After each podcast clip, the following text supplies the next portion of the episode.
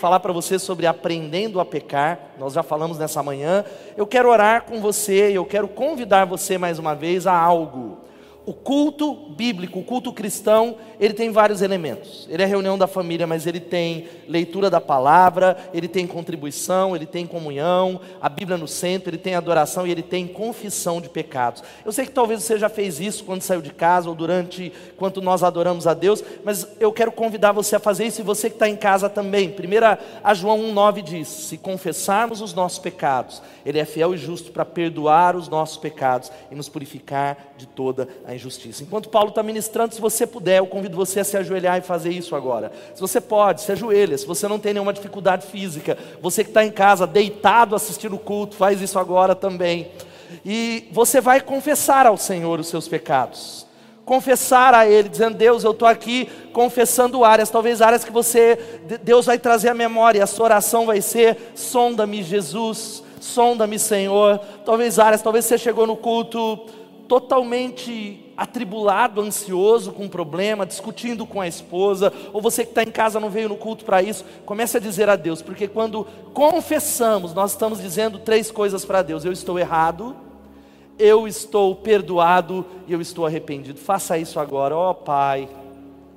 Senhor, nós estamos aqui confessando os nossos pecados, ó oh, Pai, aquilo que está na nossa mente, os nossos pecados de ação, de omissão aquilo que nos é oculto, aquilo que nós nem temos ciência, aquilo que nós estamos deixando de fazer, os nossos pecados de omissão, e pedimos a Ti que o Senhor nos perdoe, e nós estamos confessando, concordando que estamos errados, mas também acreditando na Tua palavra que é por causa do sangue de Jesus, que o nosso pecado é apagado, ele é purificado, não é pela nossa penitência, mas nós pedimos a Ti, Deus amado, nos perdoa, como diz a Tua palavra, e Pai, nós concordamos, nós estamos arrependidos, arrependidos e pedimos: muda-nos, tira o peso. Pessoas estão carregando pesos aqui, pessoas estão carregando pesos em casa. Nós confessamos e pedimos perdão pelos pecados dessa cidade, dessa nação. Ó Pai, nós suplicamos a Ti, pedimos a Ti que a Tua boa mão seja sobre nós, em nome de Jesus. Amém e amém. Você pode aplaudir o Senhor e você que está em casa,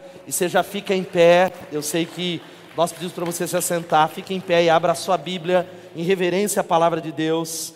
Eu vou falar nessa noite sobre aprendendo a pecar.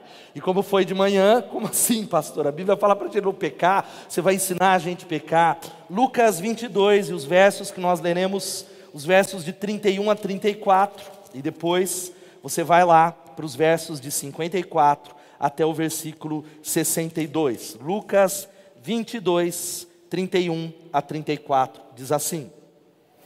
Então o Senhor disse: Simão, Simão, Satanás pediu para peneirar cada um de vocês como trigo, contudo, eu supliquei em oração por você, Simão, para que a sua fé não vacile, ou para que a sua fé não desfaleça. Portanto, quando tivesse arrependido e voltado para mim, fortaleça seus irmãos. Pedro disse: Senhor, eu estou pronto a ir para a prisão e até morrer ao seu lado. Jesus, porém, respondeu: Pedro, eu vou lhe dizer uma coisa. Hoje, antes que o galo cante, você negará três vezes que me conhece. Versículo 54 até 61 diz assim: Então eles o prenderam e o levaram à casa do sumo sacerdote. Pedro o seguiu de longe, diga, seguiu de longe.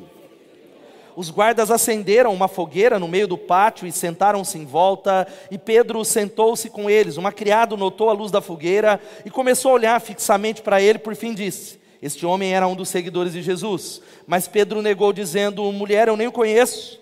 Pouco depois, um homem olhou para ele e disse: Você também é um deles. Não sou, retrucou Pedro. Cerca de uma hora mais tarde, outro homem afirmou: Com certeza esse aí também estava com ele, porque também é galileu.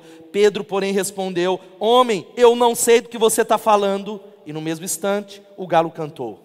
Então o Senhor se voltou e olhou para Pedro, e Pedro se lembrou das palavras dele Hoje, antes que o galo cante, você me negará três vezes. E Pedro saiu dali chorando amargamente. quero convidar você a orar e pedir a Deus para que Ele fale com você. É Ele. Nós estamos aqui não é para ouvir nenhum pastor, nenhum homem, mas a palavra de Deus. Você que está em casa também, Jesus, já oramos. Mas o nosso pedido a Ti nessa noite é que nós não queremos ir embora de mãos vazias, no sentido de que a gente, ó Pai, entre, veja essa transmissão, esse culto e não receba nada da parte de Deus. Queremos ouvir a Tua voz. Queremos ouvir a tua palavra, que é a espada, a tua palavra que divide a alma, o entendimento, os sentimentos. Nos rendemos, ó Deus, e repreendemos toda obra maligna. Leva cativo todo pensamento, leva cativo toda ansiedade. Move na tua direção, edifica a tua igreja e glorifica o teu nome, em nome de Jesus. Amém e amém. Pode se sentar. Nas palavras de Eugene Peterson, do seu livro chamado A Vocação Pastoral, em dois mil anos de prática, nós não melhoramos nada. Ele diz: Você acharia que sim, mas a resposta é não.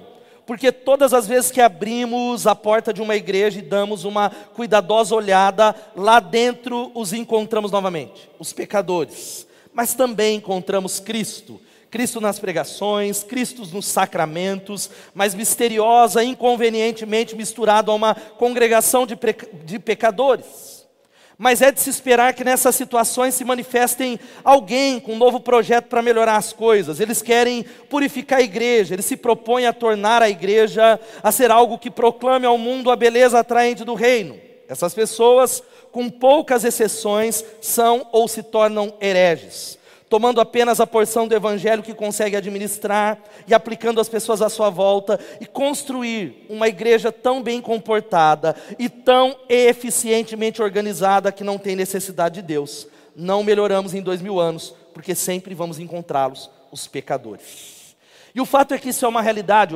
O Eugene Peterson ele narra com maestria que você que está aqui, dá uma olhadinha ao seu redor para trás, você que está em casa assistindo com alguém, está aí do seu lado, e talvez se você puder olhar no espelho, do espelho um pecador. Nós conviveremos com o pecado até a volta de Jesus. Quer você busque a santidade, que esse é o chamado da Bíblia, quer você lute com o pecado, nós vamos conviver, até lá nós pecaremos. Mas Eudine Peterson diz algo, eu quero que você ainda fique comigo, que tem algo muito prático para você.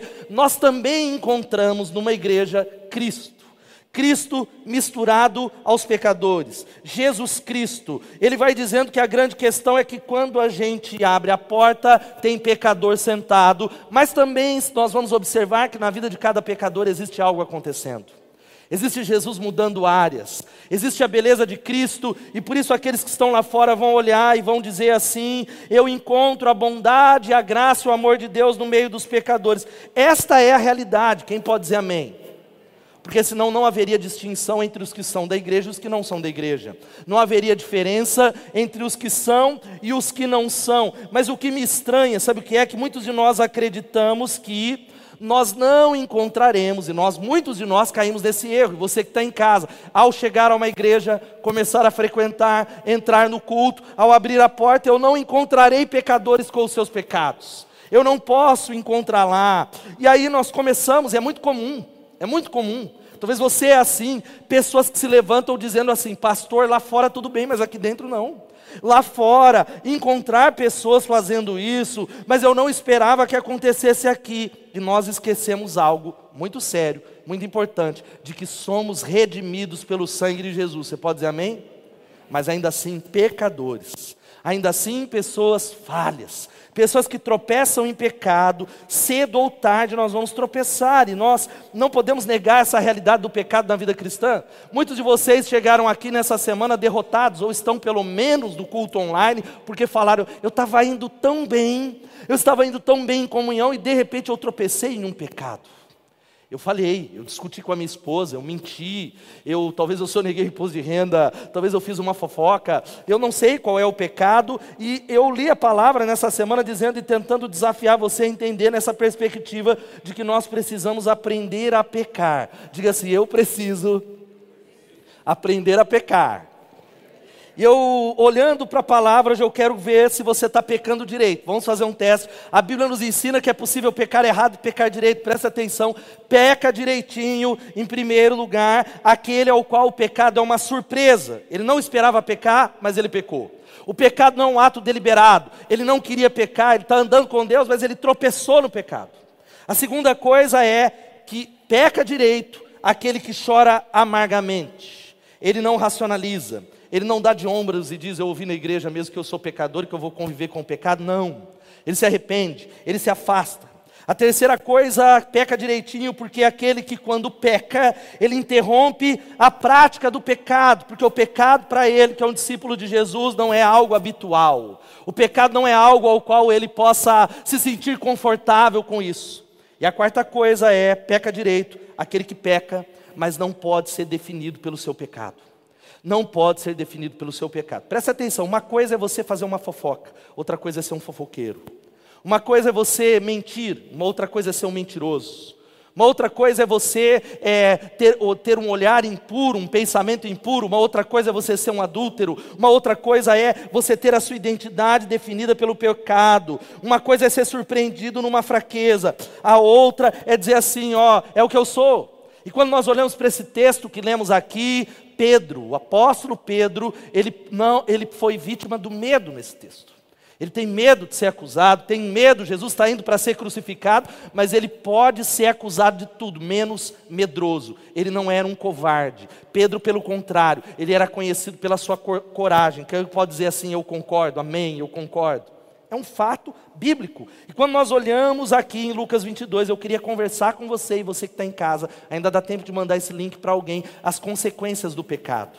Existem consequências que quando nós pecamos, e nós pecamos, como eu abri essa palavra, o pecado ele vai gerando algumas coisas em nós, na nossa vida, na nossa caminhada cristã, no nosso casamento, na nossa relação com o dinheiro. Existe um processo e existem evidências do pecado. Quais são as evidências do pecado? Por exemplo, qual foi o pecado de Pedro aqui?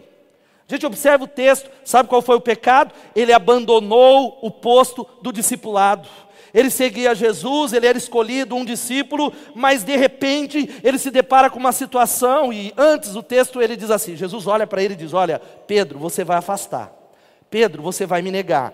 Pedro, eu estou dizendo para você, eu orei, porque Satanás ele falou que vai peneirar você como trigo, e quando você voltar, fortaleça os seus irmãos. E Pedro, por não se conhecer, Pedro, por não entender que é um pecador, ele diz: ainda que outros te traiam, ainda que outros eu vou dar minha vida por ti eu morro pelo Senhor. E Jesus falou: ei, ei, ei, Pedro, antes que o galo cante três vezes, antes que o galo cante três, duas vezes ou três vezes, as versões mudam ali, você me negará três vezes. Você vai me negar. Você vai me negar, e o texto vai dizendo que exatamente isso aconteceu. Pedro chega num lugar e as pessoas olham e falam: Ei, ei, ei, você é de Jesus, o que, que você está fazendo nessa balada? Eu não sou de lá. O que, que você está fazendo nesse lugar, agindo desse jeito? Eu não sou um deles. Você está me confundindo com meu irmão gêmeo. Você está me confundindo com o outro corte de cabelo, é outro. Eu, eu fui lá, mas eu não sou. Ele traiu o compromisso e eu lhe pergunto algo: será que existe alguém aqui que negou sua identidade? Alguém que poderia dizer assim: eu neguei a Jesus de maneira verbal? Talvez ninguém vai levantar a mão. Ou você que está em casa. Existem pessoas que digam: não, eu neguei Jesus, eu fui lá e eu falei: eu não creio em Jesus. Talvez poucas seriam as mãos se existem pessoas que negaram a Jesus com a boca, mas a segunda pergunta que eu quero fazer antes de, ter, de deixar algumas lições: existem pessoas aqui nesse auditório em casa que negaram a Jesus de maneira não verbal. Você não negou com a boca, mas negou com as atitudes. Não negou com a boca, mas de repente você traiu sua consciência, se afrouxou em algum momento, você em algum momento você negou a Jesus com a vida, com a postura, com o que você tecla, com o que você vê, com o compromisso com a igreja local, com a maneira com que você vive o seu casamento, porque talvez era mais fácil e conveniente negar Jesus do que fazer valer a sua palavra. Era mais conveniente negar Jesus do que talvez sofrer a pressão, sofrer o prejuízo. E eu quero deixar algumas dúvidas nessa noite, sim, na sua cabeça e você que está em casa, por uma razão. As boas convicções ou as convicções sólidas são aquelas que brotam das dúvidas que são honestas, de gente que faz uma análise e não é incrédulo. Não é gente que decidiu não crer, é gente que fala: será mesmo que eu sou discípulo de Jesus? Será mesmo que eu sou discípulo de Jesus? Por isso eu quero responder para você quais são as evidências de que nós estamos negando a Jesus. Talvez você está longe de Deus e está aqui voltando para o culto. Talvez você está acompanhando online, está assistindo durante a semana. Ou talvez você nunca se afastou. Mas esse processo que eu quero falar para você são evidências de que nós estamos negando a Jesus. E ele é um processo. É um processo gradativo. Em primeiro lugar, a primeira evidência é a fé desfalece. A fé desfalece. Você pode dizer a fé desfalece? É o que está nos versículos que vão aparecer, 31 a 32. Jesus de Simão, Simão, Satanás ele pediu, pra, pediu vocês para peneirá-los. O diabo está pedindo você, não é só para Simão, meu irmão, líder, você, líder de célula, supervisor, novo convertido, visitante, para peneirar você, mas Jesus dizendo: Eu orei por você para que a sua fé não desfaleça a sua fé não fraqueje, a sua fé não, não esboroe, não, não, não seja quebrada. E ele diz: quando você se converter e voltar, fortaleça os seus irmãos. Porque o que, que isso quer dizer, meus irmãos? Que a fé pode desfalecer.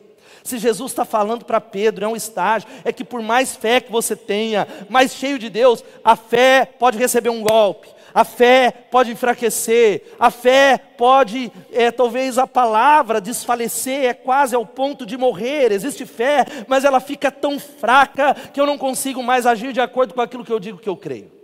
E quando a gente fala de fé, e hoje de manhã eu falei, existem na Bíblia alguns conceitos sobre o que é fé. Existem vários tipos de fé. O primeiro conceito é da fé como doutrina, conjuntos de verdades, coisas que você que é crente, quantos são crentes aqui, digam amém. Quem está em casa diz amém, precisa crer.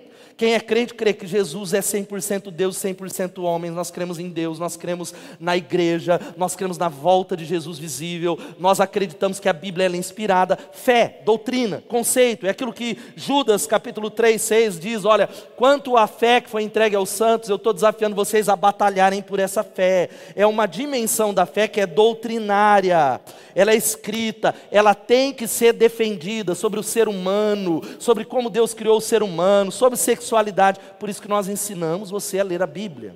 Por isso que nós damos materiais de boa qualidade. É uma dimensão da fé. Uma outra dimensão, talvez a gente que acredita que fé é a capacidade. Olha, gente, é redundância. Fé é a capacidade de acreditar. Ou você acredita ou não acredita. E aí muita gente se coloca no polo que diz assim: Mas eu estou tão fraco, eu não, eu, a minha fé é fraca.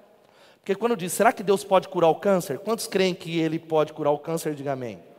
Mas muitos de nós dizemos, mas eu, eu, eu sei que ele pode, mas a minha fé é fraca para isso. Porque a gente acha que a fé é uma questão de acreditar ou não, mas eu quero dizer para você que isso é uma definição superficial. Porque fé, pelo contrário, é uma confiança que nos mobiliza.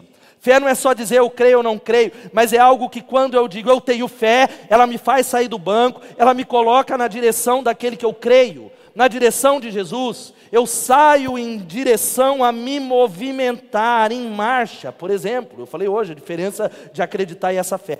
Eu, se eu falar para vocês, você que está em casa, que amanhã eu vou estar tá aqui, eu vou diminuir um pouco o horário que veio de manhã. Quatro e meia da manhã eu vou estar tá aqui para orar. Quem acreditaria que eu ia cumprir minha palavra como pastor? Levanta a mão. Tem gente que não acredita no pastor da igreja. Eu fico tão triste, gente. Mas quem acredita aí? Dá uma força para mim. Você acreditaria? E se eu convidar, eu vou estar tá aqui quatro e meia para orar. Sabe o que, que aconteceria? A maioria de vocês acreditou. Alguns viriam orar comigo, mas a maioria não. Eu acredito, mas essa fé de que eu virei não mobilizou você a sair da sua cama. E isso que é fé. Fé é dizer, eu não só digo o que eu acredito, eu não só digo de boca que Jesus é o Senhor. E sabe o que é interessante?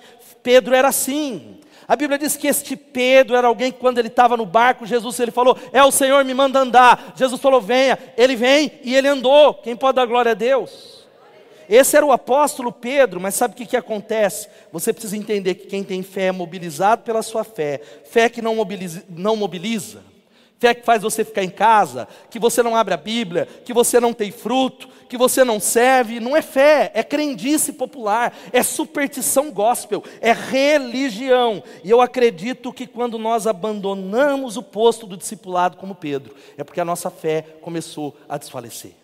Não é da noite para o dia, não é alguém que decidiu, hoje eu não quero ser de Jesus, hoje eu quero negar a Jesus, mas é um anestesiamento gradativo. Nós começamos a ser indolentes, nós não começamos, não conseguimos mais, lembra? Ser mobilizados. Você diz, eu até quero fazer, mas eu não consigo mais fazer o que eu fazia no passado. Eu não sirvo mais com a mesma paixão, eu não consigo mais me envolver, eu não consigo mais abrir a Bíblia, eu não consigo vencer o pecado, porque a minha fé foi des falecendo, porque o que foi minado aí foi a confiança no Senhor do discipulado. Pedro nega, sabe por que, que ele nega Jesus? Porque o que foi minado ali não é só o medo, mas é a confiança em Jesus, em quem Jesus diz que ele é, e por isso Gálatas capítulo 5, 16 vai dizendo que ele diz algo tão interessante que Ou você é arrastado pelos impulsos da carne ou pelo espírito? Quem pode dizer amém? Ou é a carne que te atrai, ou é o Espírito Santo, porque se não for o Espírito Santo sobre a nossa vida, você vai começar a desfalecer. Você vai começar a desfalecer, é enfraquecer, fraquejar na sua fé, desanimar na sua fé, de tal maneira que você diz: Eu até acredito, eu sei que o culto é importante, mas eu não tenho força para ir. Eu sei que essa questão de célula é um negócio lá, mas nem, eu não consigo ler a Bíblia, orar, buscar a Jesus. Ou o pecado eu sei que eu tenho que vencer, mas eu não consigo, porque você perdeu a capacidade de ser mobilizado, dinamizado. Por isso que ele está dizendo: não apaguem o Espírito Santo. E a fé desfalece, e a gente entra num processo de esfriamento espiritual. Segunda coisa, a segunda evidência é o abandono da congregação. Diga o abandono da congregação. A primeira coisa é o abandono do Senhor dos discípulos. Mas não é só o abandono do Senhor dos discípulos, porque quando abandonamos o Senhor dos discípulos, a segunda coisa é que nós abandonamos os discípulos do Senhor. É algo que é quase na mesma medida, é quase instantaneamente. Por isso que Jesus olha para ele e fala: Olha, Pedro, você vai se afastar. O diabo pediu para peneirar, mas quando você voltar, quando você se converter, fortaleça os seus irmãos. Não esqueça dos seus irmãos na jornada da vida. Não se afaste, não ande sozinho, não fique como uma presa fácil do diabo, não deixe o diabo enganá-lo a respeito do valor da igreja de Jesus. E hoje de manhã eu falei que nesse, nesses tantos anos de vida cristã, eu já ouvi muitas discussões sobre se Pedro era convertido ou não. Quem já ouviu uma, ah, eu acho que ele era ou não era, quem já ouviu um sermão? Os mais velhos já ouviram, né? Eu acredito que ele era. Tanto que a NVT diz: olha, quando você voltar, porque você vai voltar, porque você é meu. Louvado seja o nome de Jesus. Você pode dizer amém? Pedro, você vai é, até mesmo me negar, mas você é meu. Eu comprei você, você é salvo. Se você é salvo, você voltará. E o fato é que Jesus está dizendo: olha, quando você passar pela sua experiência e der meia volta, não esqueça, não ande sozinho no caminho pela estrada da vida. E sabe o que, que acontece quando a gente abandona o posto do discipulado? A gente abandona os discípulos. É quase algo gradual. Há muita gente que diz: não, eu, eu abandonei os discípulos, mas eu não abandonei o Senhor dos discípulos. Mentira. Talvez você pode até declarar com a sua boca, lembra da fé como acreditar, mas é primeiro é Jesus. E depois nós começamos a dizer, eu não acredito tanto nisso, então acaba o culto, eu vou embora, eu não quero me relacionar com as pessoas, eu não quero, porque é, eu não quero ser ferido, eu quero ficar distante. E o fato é que você sabe que quando a gente abandona, sabe o que, que acontece? Um processo de afastamento, a gente começa a ter vergonha dos discípulos. Você parou de vir. A pandemia escancarou uma realidade para muitas pessoas, e aí você vem para esse culto, você fala, vou tentar voltar no sábado, vou tentar ir na célula, e há uma voz que diz, você percebeu, eu não volto mais naquela igreja, porque todo mundo olhou para mim. E aí, pela manhã, eu usei esse exemplo. Quantos aqui já cortaram o cabelo num cabeleireiro, mulheres ou homens, e o cara errou, sei lá, cortou demais, e você ficou esquisito, a orelha ficou maior, assim, quase de um border collie, minha cachorrinha está erguendo a orelha. Quem já teve essa experiência esquisita? Você sai do salão de cabeleireiro, você tem a impressão que está todo mundo olhando, está olhando, está olhando, está olhando meu cabelo, está olhando, vou pôr o chapéu. E a mesma maneira, quando você aponta, ou se apronta, ou se coloca, todos os olhos te condenam, mas o problema não está nos olhos que estão condenando você, mas no filtro da sua consciência. O problema está no filtro da sua consciência, que começa a observar e achar que todos os olhares são olhares de condenação. É o que você faz. E aí, sabe qual é o processo natural? Já que todos estão me condenando, eu vou fugir daqueles que me condenam, eu não venho mais. Eu até sei, mas eu não quero mais. Eu vou para longe. Você foge da comunhão, porque você sabe que corre o risco, e a verdade é que você foge porque você não quer ser desmascarado, desmobilizado. É o que diz o texto Hebreus 10, 25 diz o seguinte: vamos ler todos juntos? E não deixemos de nos reunir como fazem alguns, mas encorajemos-nos mutuamente, sobretudo agora que o dia está próximo. Ele está falando algo tão interessante que a gente não pode, é, a gente não pode é, é, talvez achar que essa palavra não é para nós. Essa palavra eu preguei primeiro para mim nessa manhã, me emocionei com ela, porque é um processo gradual, é, é, é, ele não é de repente, não é amanhã, ele é um processo que vai acontecendo sem nem mesmo percebermos. E hoje pela manhã eu falei com a Rose e o Jair, vou citá-los de novo, de que o grande problema de muitas pessoas que vão indo embora gradativamente é porque elas confiam no, seu, no coração delas. Não confie no seu coração, não confie. Lembra que eu falei, nós somos pecadores, e a gente começa a dizer, eu sei. Eu tenho certeza, os relacionamentos começam a ser frios, e aí nós começamos a sacrificar a mutualidade e a comunhão, e não entendemos que a igreja é central na caminhada cristã. Quem pode dizer amém? Eu li nessa manhã e vou ler novamente um texto, eu espalhei nos, nos, nos, grupos, e certamente você que não veio pela manhã pode ter lido, eu quero que você espalhe lá, um texto do reverendo reverendo Pedro Lucas Dulce, que ele escreveu algo extraordinário, que muitas vezes a gente não percebe, é uma palavra até mesmo dura, e eu queria que você acompanhasse essa leitura que ele diz assim, ó: Uma igreja saudável, presta atenção, vem antes do emprego promissor. Nas conversas sobre a importância de uma igreja teologicamente sadia, muitos comentam sobre a falta delas em outras cidades, cidades inteiras, ou de como é preciso andar longas distâncias para congregar e que precisamos incentivar mais plantações de igrejas. Tudo isso é verdade. Mas existe um fator pouco explorado nessa conversa: nós organizarmos nossa vida em torno de uma comunidade doutrinariamente saudável, é a primeira coisa, ou só vamos atrás de uma depois que encontramos o emprego, o casamento ou a casa dos sonhos. Estamos mais preocupados com a, qual universidade nossos filhos vão estudar, ou se tem uma boa igreja naquela minúscula cidade universitária em que ele vai passar quatro ou seis anos de vida. Antes da mudança da cidade, em razão de um novo emprego, nós procuramos com o nosso pastor uma igreja de confiança naquele lugar, ou simplesmente vamos e descobrimos que estamos num lugar carente do Evangelho. E ele continua dizendo algo, a pergunta mais difícil, e se a resposta for não, nós vamos cancelar os planos secundários em razão dessa que deveria ser a nossa prioridade, Todos os dias eu recebo uma mensagem, eu também recebo, de um, uns grupos de pastores dizendo: alguém conhece uma igreja de confiança em tal lugar? São famílias que não fizeram essas contas antes, que não pensaram que o destino eterno dos seus filhos, o aconselhamento eterno, do, o aconselhamento dos seus casamentos, a educação da sua fé depende do pastoreio e da comunhão em uma igreja teologicamente sadia. A pandemia, presta atenção, escancarou o que já era óbvio um casal um ano e meio sem ser pastoreado, sem estar no culto, nem no online, nem nada. Uma criança um ano sem congregar. Um estudante universitário seis meses sem ser acompanhado. Não tem forças para lutar contra as seduções do pecado no seu coração. A caminhada com Jesus torna-se pálida, porque o culto, presta atenção, diferente do que nos ensinaram, é o centro do discipulado cristão participar profundamente da vida de uma igreja saudável e ser pastoreado por líderes doutrinariamente sãos, não é um luxo de quem mora nas grandes cidades, é o núcleo de fé para o destino eterno de uma família. Negar isso ao seu cônjuge e aos seus filhos é comprometer seu destino eterno em nome de 30% de aumento em um plano de saúde. Nós precisamos de arrependimento. Nós precisamos de arrependimento, irmãos, nessa noite. Nós relegamos a igreja, o corpo de Cristo, a igreja de Jesus ao segundo plano. Há um clube, há algo que eu posso achar em qualquer lugar, mas o fato é de que o culto é o centro do discipulado cristão. Você pode dizer amém? Eu não estou dizendo que é só vir ao culto, nem todo que vem ao culto é o discípulo, e não é só vir ao culto, existe uma vida devocional, mas o culto é central no processo de andar com Deus em nome de Jesus. A terceira coisa, sabe qual é a terceira evidência? É essa: você se torna um estranho no ninho. A terceira coisa é que é gradual, e aí você passa a se tornar um estranho. É o que está lá no versículo 54, a Bíblia diz assim: que é, Pedro estava perto de Jesus, mas o seguia de.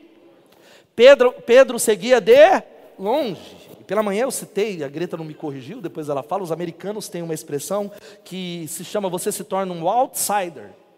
Outsider é que você fica de fora, você não é mais um protagonista do reino, você é um observador, um assistidor de culto. E alguém fala, eu sou crente, mas você não está mais servindo, você está na arquibancada, a igreja não é mais sua, é aquela igreja, é a minha igreja não é mais, eu não me sinto mais parte, é diferente, ela mudou. A Bethesda era boa cinco anos atrás, ela era boa quando era na Luiz Ralph Benatti, ela era boa no Atlético, ela era, ela era boa quando era menor, a minha igreja mudou, ela, e eu não me encaixo, me sinto um estranho no ninho. E sabe qual é o processo que ele é gradativo? Se depender de mim, esse negócio fecha. Porque eu sou observador, eu não sirvo, eu não contribuo, eu não concordo com as decisões, eu discordo. Se fosse de um outro jeito, eu faria diferente. E sabe o que acontece? Sem nós percebermos, nós começamos a achar pessoas que concordam com a gente. Eu encontro Tiago, é só uma ilustração. Tiago, você não acha que a igreja mudou? Eu também acho. Aí nós encontramos um outro, e existe um processo de queda, de Satanás destruir a nossa família, e nós começamos a encontrar razões para não nos envolver, porque nos sentimos um estranho no ninho. E a quarta e última coisa, sabe qual é? Essa é a última. Você se afasta da palavra de Jesus. Você se afasta da palavra de Jesus. Você se afasta, é o que está lá, e eu, eu gosto de ler o texto, eu quero te encorajar e terminar essa palavra, e quando eu leio a Bíblia, me colocar lá dentro. Quando eu leio, eu tento. Tem um desenho muito interessante, a dica que a gente colocou nas redes sociais para as crianças, chamado Superbook. Quem conhece esse desenho para crianças, assista, que é, é, alguém que vai lá e ele entra nas histórias bíblicas. Eu, eu começo a observar me inserir como se eu fosse uma, uma das personagens da cena, e se colocar e imaginar Jesus falando algo. Veja só o que diz o versículo 61, que após Pedro negar Jesus, a Bíblia diz que o Senhor voltou-se e olhou para Pedro. Jesus voltou-se, Jesus não deu nenhuma palavra, Jesus não deu nenhum discurso, Jesus não falou, não falei, Pedro, não, a Bíblia diz que Jesus pura e simplesmente olha nos olhos de Pedro. Jesus, nessa noite, através da palavra, e você que está em casa, Ele está olhando nos seus olhos. E a Bíblia diz que então Pedro se lembrou da palavra que o Senhor lhe tinha dito, antes que o galo cante hoje, você me negará três vezes. Saindo dali, ele chorou amargamente. Os olhares de Jesus. Eu acredito que essa distância não era tão distante. A Bíblia não fala qual era a distância que ele estava de Jesus, mas era algo é, relativamente ainda próximo, de tal maneira que Jesus olhou nos olhos. Jesus conseguiu, e você já parou para pensar os olhos de Jesus? Se coloque que nessa noite ele está aqui, os olhos de Jesus olhando dentro dos olhos de Pedro, de tal maneira que ele se lembrou da palavra que ele tinha esquecido. E ele chora, e ele começa a dizer: Deus, eu traí o posto do discipulado, eu fui criado para uma outra coisa, para uma aventura, para uma missão. O Senhor me, me escolheu para entender que essa vida ela é passageira, essa vida dura no máximo 70, 80 anos, não é eternidade, ela é curta. O Senhor pode me chamar, um vírus pode me matar, e eu vou viver para a eternidade. Ele chora amargamente. E queridos, eu, eu começo a, a, observar alguma coisa que Pedro se lembra, e por trás há uma consequência óbvia desse processo que eu estou ensinando nessa noite, que a gente começa a se afastar da palavra, a palavra não toca mais. O sermão, e existem muitos de nós que chorávamos todo o culto da juventude, todo live, todo domingo à noite. Hoje, tanto fez como tanto faz. É o pregador que não tem mais unção, deve ser o louvor, é a igreja que mudou, mas ela não penetra mais meu coração, que ficou endurecido. É talvez algo muito semelhante, presta atenção, a parábola do semeador. Alguns momentos que a nossa, o nosso coração está assim, a, a, a palavra cai na beira do caminho e Satanás, que é o passarinho, vem e tira. Esse culto, alguns vão deixar a palavra entrar e vão falar: Deus, eu não vou embora sem te dar uma resposta. Eu não vou embora sem deixar de trocar olhares com Jesus. Outros saindo dali da porta, o pássaro vai tirar a palavra. E a segunda vai voltar a ser a mesma coisa. Por isso que a palavra de Deus está dizendo que essa palavra ela começa a ser esquecida, questionada. Nós começamos a dizer, eu não sei se é bem assim. Eu me lembro de um texto, eu quero que você leia esse texto poderoso de Hebreus capítulo 3, 12 e 13, que diz assim: vamos ler todos juntos? Cuidado, irmãos, para que nenhum de vocês tenha coração perverso e incrédulo, que se afaste do Deus vivo, pelo contrário, encorajem-se uns aos outros todos os dias, durante o tempo que se chama hoje, de modo que nenhum de vocês seja endurecido pelo engano do pecado. Meu irmão, minha irmã, em nome de Jesus, não confie no seu coração. Esse é o meu temor, eu orei nessa semana, porque sabe como que o pecado nos engana sem eu saber que eu estou enganado. É um processo, por isso que vida devocional, ler a Bíblia, ler a Bíblia todos os dias não é uma questão de tempo, é uma questão de sobrevivência em nome de Jesus. Eu não sei como crente consegue ser crente sem ter um tempo devocional diário.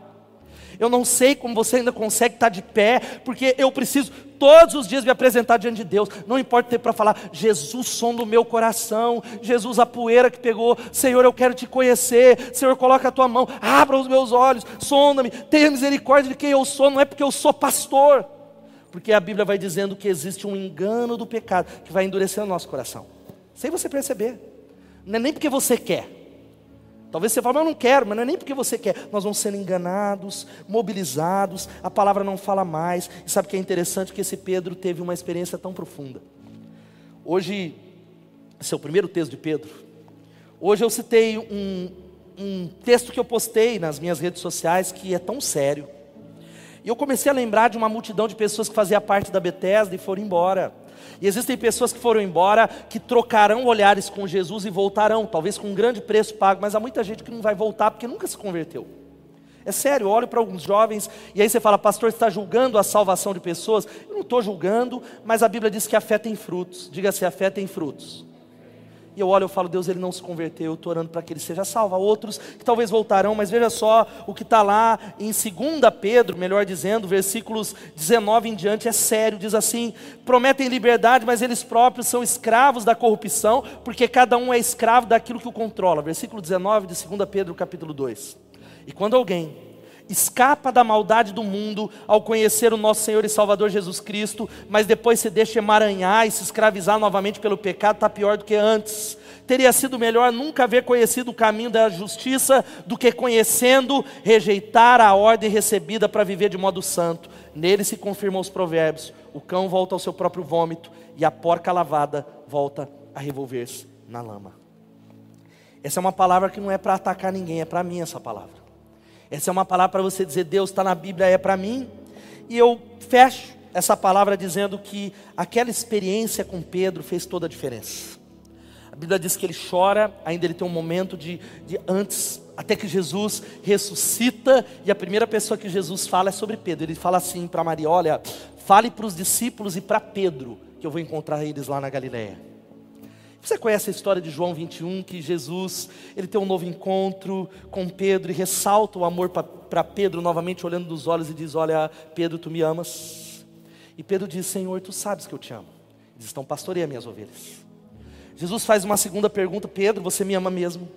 Pedro, tu sabes, tu... e Pedro responde: "Tu sabes que eu te amo." Jesus pergunta a terceira vez: "Pedro, você me ama?" E a Bíblia diz que Pedro se entristece, ele volta atrás, porque a pergunta certamente ele estava respondendo de uma outra maneira, e Jesus diz, é, e ele responde: Tu sabes todas as coisas, o meu amor não é o amor que deveria ser, o meu amor não é o amor tão forte, eu sou fraco, eu te traí. E Jesus ressalta e diz: Então levanta e pastoreia as minhas ovelhas. Lá na frente, lá no texto de 1 de Pedro 2, 21, 25, ele já escrevendo como um apóstolo a carta, a Bíblia vai dizendo, ele diz assim: para isso vocês foram chamados, porque também Cristo sofreu no lugar de vocês, deixando-lhes exemplo para que sigam os seus passos. Ele não cometeu pecado algum e nenhum engano foi encontrado na sua boca. Quando insultado, não revidava. Quando sofria, não fazia ameaças, mas entregava-se àquele que julga com justiça. Ele mesmo levou em seu corpo os nossos pecados sobre o madeiro, a fim de que morrêssemos para os pecados e vivêssemos para a justiça. Por suas feridas vocês foram sarados porque vocês eram como ovelhas desgarradas, mas agora se converteram ao pastor e bispo das suas almas. Sabe o que Pedro está falando? Irmãos, não tem medo de sofrer.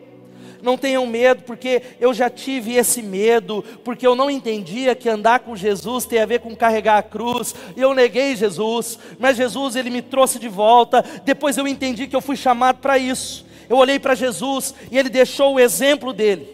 Na vida dele não havia pecado, mas na minha, meus irmãos, é cheio de pecado. Jesus era alguém que, quando era insultado, ele não revidava. Eu sou alguém que, se alguém é, me insultar, eu viro a mão na cara.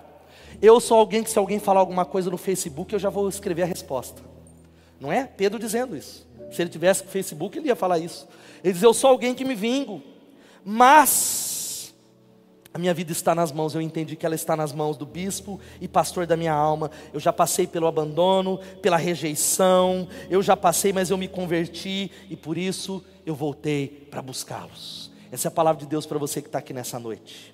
O grande pastor das, das nossas almas, que se chama Jesus Cristo, ele voltou para buscar você. Ele está aqui nessa noite para falar, retorna. Ele está falando para você, ei, dá meia volta, ei, eu amo. E sabe o que é interessante? Ele troca alguns olhares. Eu convido você a ficar de pé no seu lugar.